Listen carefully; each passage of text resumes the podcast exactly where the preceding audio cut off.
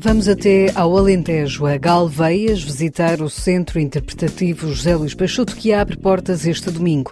No ensaio geral, viajamos também até ao Japão, nas páginas do livro de David Lopes. Vamos ao teatro e à ópera escutar Fidélio, de Beethoven, no CCB. No ensaio geral, em que contamos com as sugestões de Guilherme de Oliveira Martins, ouvimos ainda uma música que resulta da paixão de um franco-austríaco por Portugal. Seja bem-vindo ao ensaio geral.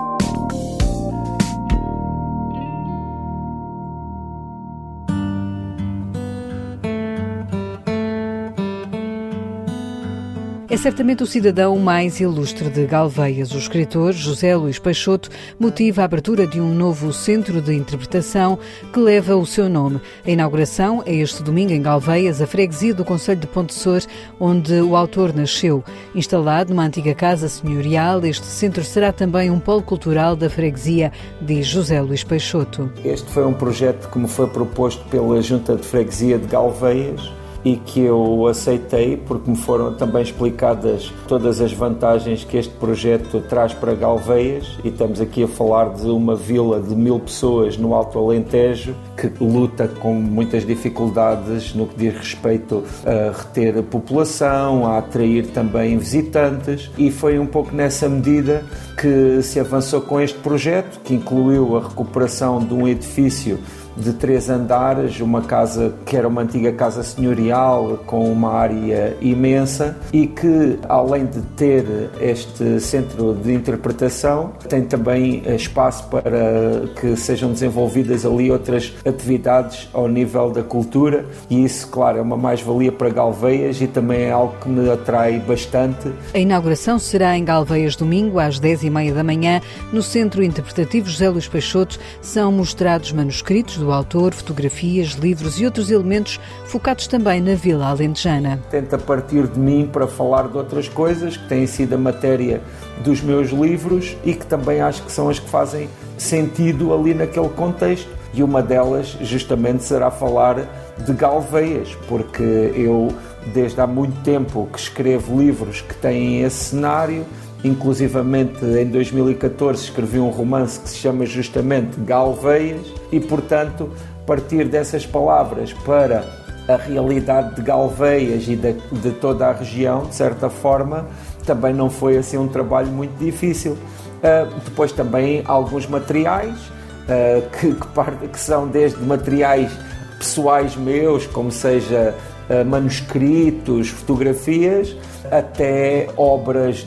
por exemplo, de artes plásticas de pintores eh, de Galveias que ilustram muito também do que está lá exposto, outros materiais multimédia e que também fez uma recolha muito interessante no que diz respeito a Galveias e à presença de Galveias nos meus livros. Nesta entrevista ao ensaio geral, José Luís Peixoto explica que será também criada uma rota literária nas ruas de Galveias, partindo do livro que escreveu com o nome da Vila Alentejana. Mesmo nas ruas de Galveias e em vários pontos a ligação com a minha obra, nesse caso em concreto o romance Galveias, e também alguma explicação histórica, alguma contextualização desses lugares, com o intuito de que Galveias seja um lugar de certa forma possa ser representativo também de uma, de uma vila alentejana, naquele caso com a sua história concreta. Cenário ou personagem, Galveia está entranhada na escrita de Joelis Peixoto e ainda poderá vir a ser incluída em futuros livros. Para mim é muito difícil definir uh, realmente uh, que tipo de entidade Galveias é no, nos meus livros e na minha vida, porque Galveias uh, tem uma presença muito marcante e estruturante para mim.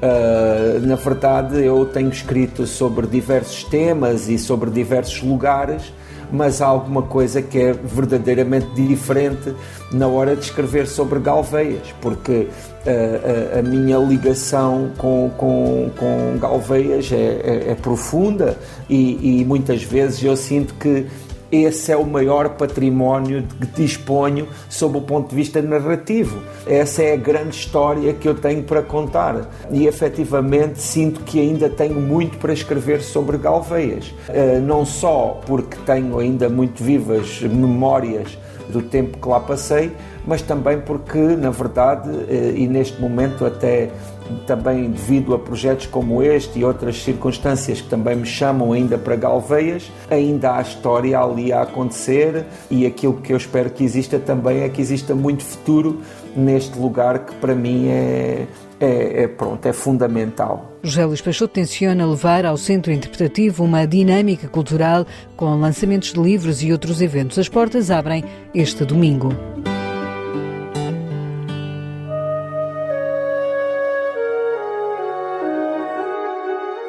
Abrir um livro pode mesmo ser uma viagem e este é exemplo disso. Sem precisar de passar horas dentro de um avião, aterramos no Japão.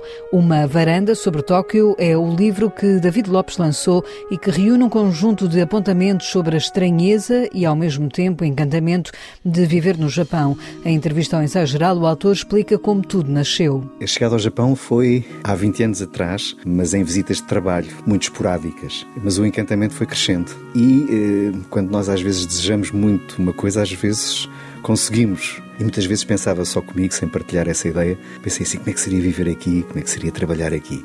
E quando trabalhei para uma empresa americana e comecei a dar consultoria à empresa onde depois vim a trabalhar eh, e a viver eh, em Tóquio, imaginava ainda mais, imaginava-me aproximar desse sonho. E quando já não pensava que o ia realizar, estava muito bem instalado aqui a trabalhar em Lisboa e a fazer uma coisa que gostava, surgiu esta oportunidade de ir liderar uma empresa japonesa e foi assim. Mudei-me no início da grande pandemia, foi duplamente difícil, mas eu diria que encontrei mais do que esperava, mais neste sentido da, da maravilha, da diferença, dessa forma muito única de encarar o mundo, de viver também as dificuldades do dia a dia, que os japoneses são uma expressão muito forte. E, portanto, foi dessa forma. E este livro acaba por ser um resultado também dos cadernos de escrita que sempre teve, ou seja, são notas que foi tomando, eh, que no fundo também fizeram abrir estes capítulos? Sim, desde sempre, como forma de não me esquecer das coisas, por um lado, e sobretudo não me esquecer eh, aquilo que realmente me impacta eh, como pessoa, como profissional, vou tomando nota das coisas que ouço dizer de pessoas sábias, de lições de vida, de ideias que se podem adaptar, outras copiar, mas de coisas que eu não gostava que ficassem esquecidas. Foi há 480 anos que os primeiros ocidentais, os portugueses, chegaram ao Japão. David Lopes evoca esse contacto para melhor entender o país contemporâneo onde a tradição e a modernidade coabitam. Estamos perante uma cultura muito especial, muito única, muito singular e muito intocável ao longo de séculos, talvez porque, e Portugal tem muito a ver com esse movimento também político, quando o Japão, depois da expulsão dos portugueses, dos jesuítas, não eram, não eram só nessa altura já só portugueses que estavam, estavam também espanhóis, italianos, quando se fecha ao mundo e está há 250 anos praticamente fechado com uma pequena aberta num pequeno porto, onde os holandeses ainda faziam algum comércio, eu diria que há um, um contributo muito grande para que a cultura eh, fique muito perpetuada no tempo. Cristalizada. Muito, de certa forma, muito cristalizada. E o calendário social, religioso, os festivais das estações do ano, a gastronomia, de certa forma, ela evolui, mas mantém um toque de ancestralidade e, ao mesmo tempo, mistura agora com a parte mais contemporânea da inovação. E eu acho que isto tudo esta mescla, porque, de facto, não há um Japão, há várias camadas. Ao mesmo tempo, imaginamos um país com tradições muito seculares, mas é o país no mundo onde mais pessoas vivem nas cidades. Portanto, Aliás, escreve isso também nesse, neste livro. Sim, e portanto é esta, esta diversidade ao mesmo tempo. Há um encantamento, de facto, eh, pela diferença, por um lado, e depois a sociedade japonesa, eh, não nos olhando de frente, nos olhos, olhos nos olhos, é considerado muito intrusivo. É também uma sociedade que, que acolhe bem os que vêm de fora. Neste livro, Uma Varanda sobre Tóquio, que conta com o prefácio de Walter Ugumem, David Lopes partilha com o leitor português o que se aprende com a cultura nipónica. Nada se faz sem muito planeamento e muita organização. Para um português é preciso ter muita, muita paciência, conter-se, porque nós somos daqueles que dispara a mola, vamos em frente e depois atrás no Japão alguém. não há improviso. Não há muito improviso, há muito pouco e, aliás, o improviso é considerado, coloca as pessoas quase em pré-pânico. E a mudança à última hora, dizer, ah, vamos, vamos 15 minutos mais tarde, muda-se o autocarro. Isso é uma coisa impensável, impensável. no Japão. E, portanto, por um lado, aprende-se que devemos estar preparar-nos para o pior, isso de alguma forma também tem muito a ver com as catástrofes naturais, uma herança permanente eh, naquela zona do globo, mas também esta forma de preparar-nos para o pior permite-nos viver também o melhor. E, portanto, quando as coisas acontecem, as adversidades acontecem, existe alguma coisa preparada para debelar, para reduzir o impacto e o sofrimento. Aprendi isso, aprendi a forma contida e muito difícil de viver a adversidade. E, por outro lado, uma sociedade que é essencialmente coletiva. E é também uma, uma aprendizagem muito difícil, porque as decisões não são tomadas por um indivíduo. Eu posso ter a melhor ideia, mas é meu dever, numa organização, partilhá-la e envolver os outros. O livro, com ilustrações de Yutaka Suzuki, tem capítulos dedicados a vários temas, um deles Hiroshima e Nagasaki. Tive muita cautela a tentar interpretar os sentimentos dos japoneses. Arrisquei-me nesse retrato de Hiroshima e de Nagasaki a falar uma coisa que senti, porque data é celebrada, são inclusive desafiados líderes mundiais para se juntarem a esse momento que é um momento de reconciliação. E se ele existe, se a angústia, a tristeza, a dor, o rancor, eventualmente, se ele existe, ele é muito eh, escondido. Só mesmo tendo a capacidade de perdoar. Fugindo um bocadinho do livro, lembro-me quando perguntaram ao antigo presidente da Colômbia, que recebeu o Prémio Nobel, como é que era possível reconciliar um, uma nação eh, onde eh, muitas das pessoas tinham sido, tinham familiares, tinham sido assassinados pelas forças revolucionárias. E há um momento em que ele responde: por vezes é preciso decidir entre a paz e a justiça. São dois valores que não deveriam ser pesados, mas a resposta que ele deu é essa: que há um momento em que temos que optar pela paz e saber que não encontraremos uma solução 100% justa. Exemplos e ensinamentos para refletir vindos do Japão e de quem viveu naquele país. Uma varanda sobre Tóquio é um livro bilingue e que está editado pela Avenida da Liberdade Editores.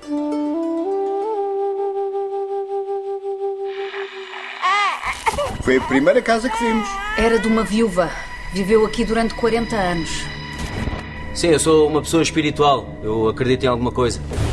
Bom, eu estava a evitar dizer-vos isto, mas parece que temos um fantasma. Amanhã na Guarda, depois, dia 27, no Centro de Artes de Águeda, sobe ao palco a peça 2 e 22, uma história de fantasmas, protagonizado pelos atores Pedro Lajinha, Ana Chloe, Joana Seixas e João Jesus. Este espetáculo promete um thriller com um enredo intrigante, onde a comédia se mistura. O 2 e 22, uma história de fantasmas, pode-se dizer que é um, um, um thriller sobrenatural, onde se conjuga comédia sobrenatural.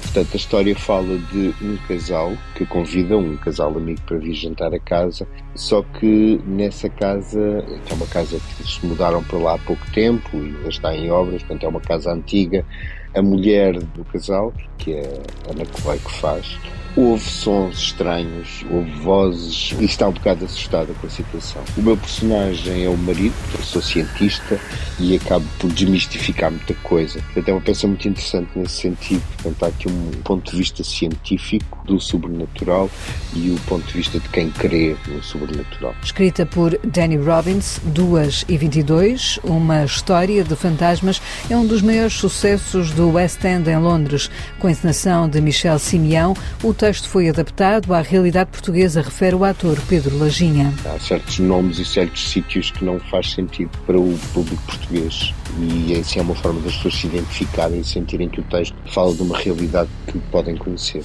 Eu acho que as pessoas podem esperar um, um texto fantástico, boas interpretações, uh, podem, vão rir, vão apanhar sustos e muito provavelmente emocionar-se portanto, é, é, um, é um espetáculo muito completo. A peça sobe ao palco amanhã no Teatro da Guarda, depois dia 27 no Centro de Artes de Águeda. Dia 10 de fevereiro será em Santa Maria da Feira, no Cine Teatro António Lamoso. Tens medo do que pode estar escondido onde a luz não chega? Então só há uma explicação. Há um fantasma. É o quarto dela. Está tudo bem.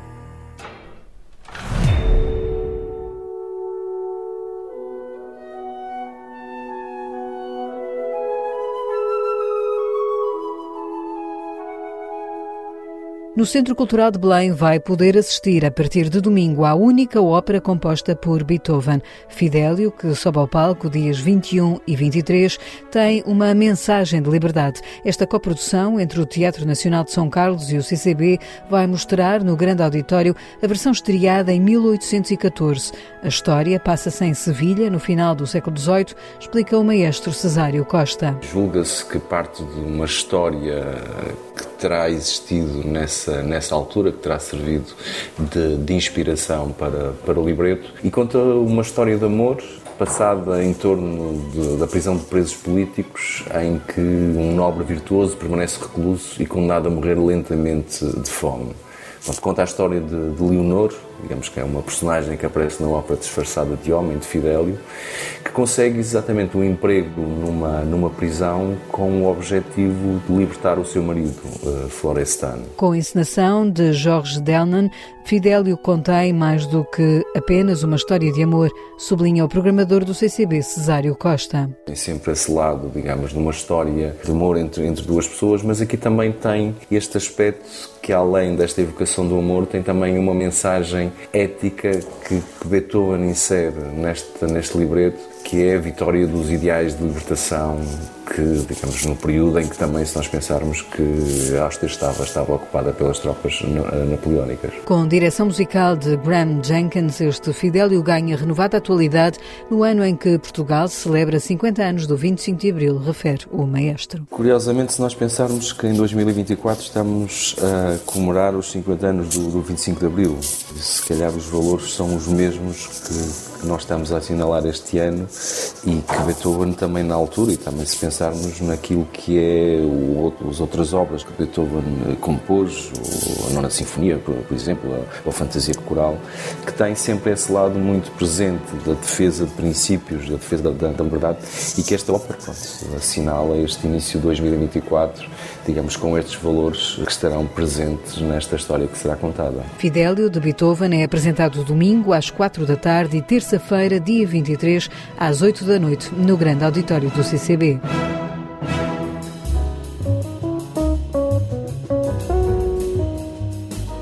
No ensaio geral, ouvimos agora Guilherme de Oliveira Martins, o nosso colaborador do Centro Nacional de Cultura, abre hoje o livro de David Lopes. Uma varanda sobre Tóquio, de David Lopes, é um testemunho que nos leva até uma cultura com que temos muitas ligações. O autor é um gestor experimentado que partilha connosco uma análise cuidada de quem esteve numa situação privilegiada para nos enriquecer com a sua visão sobre a vida nipónica. Diz-nos que procurou um arrumador de memória e uma partilha com amigos e conhecidos. O livro fala de um destino em forma de pequenos retratos, pequenos pedaços de cultura e do cotidiano japoneses que capturaram o autor para sempre. A história é antiga, plena de claros e escuros, mas de grandes paixões de Venceslau de Moraes a Armando Martins Janeira, mas também de Suchá Coendo até ao cotidiano atual, encontramos um apelo à compreensão de um outro humanismo que põe o respeito mútuo num lugar cimeiro. Não imagino que exista um só português, diz-nos Walter Hugo May no prefácio, que não se sinta atraído pelo Japão é comum que suspiremos por Basho, como por Kawabata, por Ozu ou Mizoguchi, pelo pavilhão dourado de Kyoto ou pelo templo gigante de Nara. Suspiramos por sushi e pela arquitetura do rigor e da elegância que o minimalismo japonês desenvolveu. O livro de David Lopes é um manifesto de amorosidade maravilhada uma declaração que tanto serve para dizer aos portugueses acerca da maravilha do Japão, quanto serve para deixar aos japoneses uma centenária prova de admiração e amizade. Quando tantas vezes desperdiçamos a experiência da idade e do trabalho, é acolhedor podermos ganhar com essa experiência milenar. Jaime Nogueira Pinto publica o seu segundo romance depois de novembro. Trata-se de Os Passageiros da Sombra, na Dom Quixote. A África profunda está presente na fase final da Guerra Fria. Ação e espionagem por parte de Washington e que passa por eh, Lisboa, Roma, Paris, Macau e Luanda, as personagens vivem aprisionadas nas suas memórias e obsessões. Uma reflexão melancólica e serena em que a ficção se enriquece com a experiência pessoal do autor. A Silvio Alvi publica Tisanas, de Ana Atterley, edição e pós-fácil de Ana Marques Gastão. São pequenos poemas em prosa, nos quais notamos o experimentalismo cultivado por uma das grandes referências da literatura portuguesa do século XX. Mário Mesquita é recordado pela Tinta da China em 25 de abril, a transformação nos média, com apresentação de Pedro Marques Gomes. No momento em que tantas preocupações se suscitam na vida da comunicação social, é fundamental regressarmos à reflexão de um dos grandes nomes do jornalismo português, para quem a liberdade de pensamento e a verdade da informação são peças fundamentais numa sociedade democrática centrada no respeito da liberdade.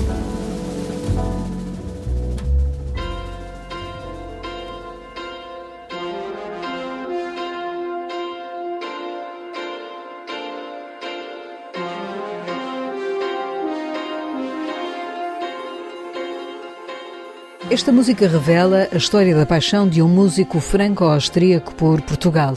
Gesa Terner viveu na sua adolescência no Ribatejo, andou numa escola em Lisboa e tem parentes e amigos no nosso país, aonde regressa todos os anos. Mas a sua paixão por Portugal alarga-se também à nossa cultura e, em particular, à música de Zeca Afonso. Gesa Terner, que é também ator, pegou num dos temas que Zeca Afonso canta em galego e deu-lhe uma nova roupagem em colaboração com o coletivo de DJs franceses La Fine Equipe. O resultado esta versão moderna de Achega-te mim, Maruja, com que fechamos o ensaio geral de hoje, que teve sonorização de Gélis Moreira. Voltamos de hoje a oito dias. Até lá, boa noite e bom fim de semana.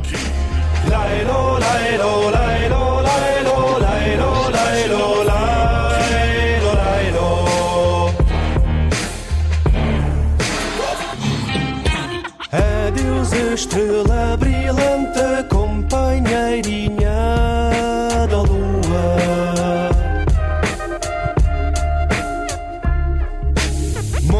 caras teño visto máis como a tua